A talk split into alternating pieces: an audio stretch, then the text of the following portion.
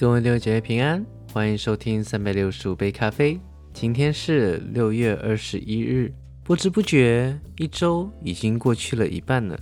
不知现在大家是否正在准备着上班、上课，或是正在想着孩子们准备放暑假，有什么打算呢？无论如何，让我们在这个时候放松我们的心情，让我们的灵能静静的享受这一杯耶稣基督为我们预备的咖啡吧。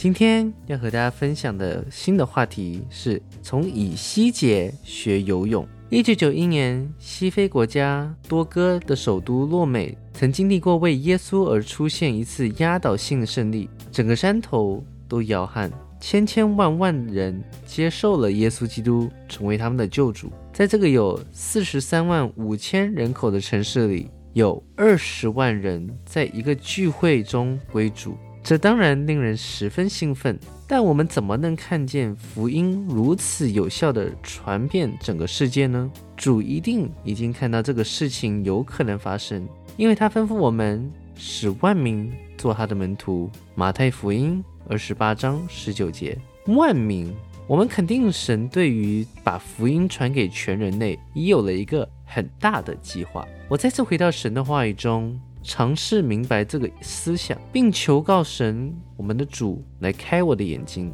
有一次，我读到一段熟悉的经文，神的灵降临到我的身上，而这段经文的真理在我心里里爆发。它是记在以西结所写的一卷书中，而以西结是旧约的一个先知。以西结是犹太俘虏，在基督降生前五百多年被掳去巴比伦。耶和华透过意象向他说话，他把这些意象记在他的书中。其中有一段说：“在神的意象中，带我到以色列地，安置在至高的山上。”以西结书四十章二节，在那意象里有一个人向他显现，他颜色如铜，手拿麻绳。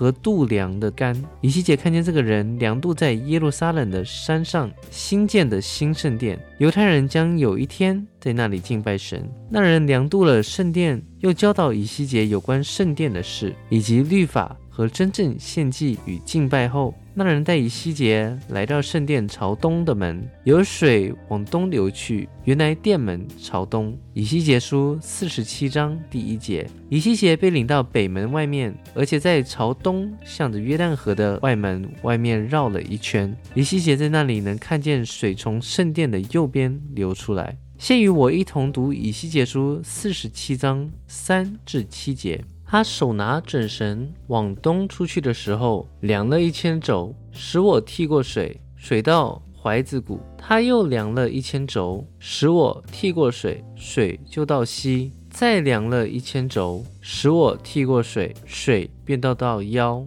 又量了一千轴，水变成了河，使我不能替水，因为水是胀气，成为可浮的水，不可替的河。他对我说：“人子啊。”你看见了什么？他就带我回到河边。我回到河边的时候，见在河这边与那边的岸上有极多的树木。在这段经文的半部，以西结是从甘地被领到这荣耀的河里。很多人同意这是一幅有关赐生命的圣灵的图画。这是何等的经历！从冰冷的宗教所经历的千孤和死寂里，进到圣灵的真实里，能认识。这救恩的一面是何等令人兴奋！这叫人兴奋的经历是独特和不能言语的。难怪林恩派或雨巡节运动继续在世界增长。在这意象里，主向我显出那酝酿的教训。如果我们不想在属灵上停滞，那么我们就必须知道他们。好啦，那让我们明天继续以马内利。耶稣爱你们。